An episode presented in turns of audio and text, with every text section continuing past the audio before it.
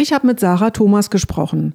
Sie arbeitet im Frauenstadtarchiv Dresden. Von ihr habe ich wissen wollen, worin ihre Arbeit besteht, was das Frauenstadtarchiv für dieses Jahr plant, was aus der Aktion Frauen auf die Straßenschilder geworden ist und ob sie eine Idee hat, wer Dresdens nächste Ehrenbürgerinnen werden sollen.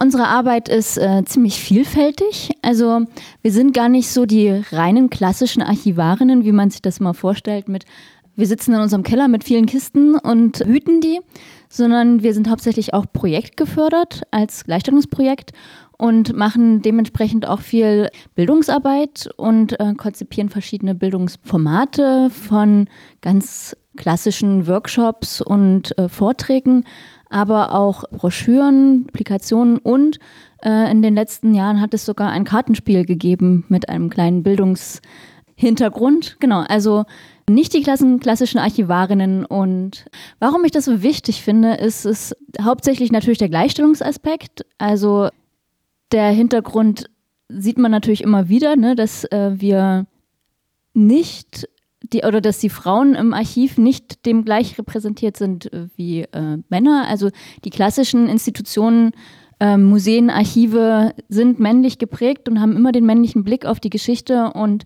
deswegen ist es wichtig, dass wir quasi als Gegenprojekt arbeiten. Und da haben wir oftmals den Vorwurf, dass wir dann quasi so eine Nische bedienen und die Frauen auch weiter in die Nische halten. Aber nur durch diese Nischenarbeit, sage ich mal, kann man überhaupt erstmal deren Bedeutungen auch erforschen.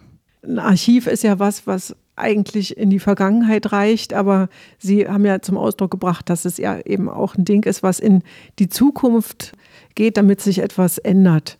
Ja, und Frauen auf Straßenschilder, hätten Sie da auch Ideen, Vorschläge? Ja, tatsächlich. Ähm, interessanterweise ist das ein Projekt, was im Frauenstadtarchiv immer wieder aufkommt. Also es gab bereits 2003 und 2008 Projekte, die sich damit beschäftigt haben. Und im Zuge dessen sind auch Broschüren entstanden mit Biografien bzw. Vorschlagsbiografien, wo sich ein bisschen auch mit der Statistik, wie steht es denn mit der Verteilung auseinandergesetzt wurde. Und wie gesagt, die letzte ist jetzt 2008 gewesen, das ist 15 Jahre her. Und äh, genau, wir wollen in diesem Jahr mal gucken, was hat sich denn getan und auch zu hinterfragen, warum hat sich denn gar nicht so viel getan und ähm, wollen neue Namen vorschlagen. Zum Beispiel Gertrud Linke, eine Architektin, oder natürlich auch Marwa Eschawini, die ja Opfer eines Attentats geworden ist in Dresden. Und von den Gestorbenen zu den Lebenden. In unserer Sendung beschäftigen wir uns ja auch mit der Ehrenbürgerschaft. Haben Sie persönlich ein Vorschlag für eine Ehrenbürgerin? Ja, also wir hab, ich habe mich dann tatsächlich aufgrund Ihrer Anfrage dann mal so ein bisschen mit dem Thema Ehrenbürgerin oder Ehrenbürger, muss man ja tatsächlich sagen, ähm, auseinandergesetzt, denn ähm, die prozentuale Verteilung ist da noch schlechter als bei den Straßenschildern. Ähm, aktuell gibt es 58 Ehrenbürger und davon sind drei Frauen. Und dann gibt es noch diese Ehrenmedaillen, da sind es elf Medaillen mit zwei Frauen. Und also es ist wirklich eine ganz miserable Verteilung. Vor allen Dingen, da es da ja auch keine Begrenzungen gibt in dem Sinne, ne, dass es irgendwelche Bezüge zur Stadt tatsächlich groß, also dass die Person da gelebt haben muss. Das heißt, es muss eine Wirkung für die Stadt gegeben haben. Und wir hätten tatsächlich ein paar Vorschläge. Zum einen Brunhild Friedel, sie war die erste Gleichstellungsbeauftragte für Frau und Mann in Dresden. Oder auch Karin Franke, sie war die erste und einzige Beauftragte für gleichgeschlechtliche Lebensweisen der Stadt Dresden. Wir hätten gerne auch noch Iris Schilke vorgeschlagen, die ist leider letztes Jahr verstorben. Sie hat sehr viel für die äh, Frauenwirkung in Dresden geleistet. Also sie hat zum Beispiel, das ist äh, den Vorläufer des Frauenstadtarchivs gegründet, mitgegründet und auch ein sogenanntes Frauenwiki, was wie so eine Art Datenbank für Frauenleistungen war, gegründet. Dann gehört das aber bestimmt mit zu den Vorschlägen für die Straßenschilder. Und in diesem Jahr, worauf können wir uns da freuen? Die Projektjahre des äh, Frauenstadtarchiv Dresden werden immer durch verschiedene Veranstaltungen begleitet. Letztes Jahr zum Beispiel durch Kinoabende zum Thema Lilly Elbe, die ja einen Straßennamenbenennung erhalten hat.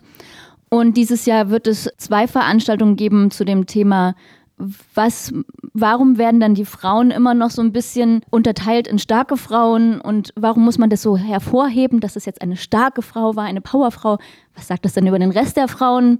vermeintlich aus. Und wir wollen uns nochmal so ein bisschen mit den Frauen von Hellerau auseinandersetzen, die ja sehr viel in Dresden hier auch gewirkt haben und Dresden auch bewirkt haben.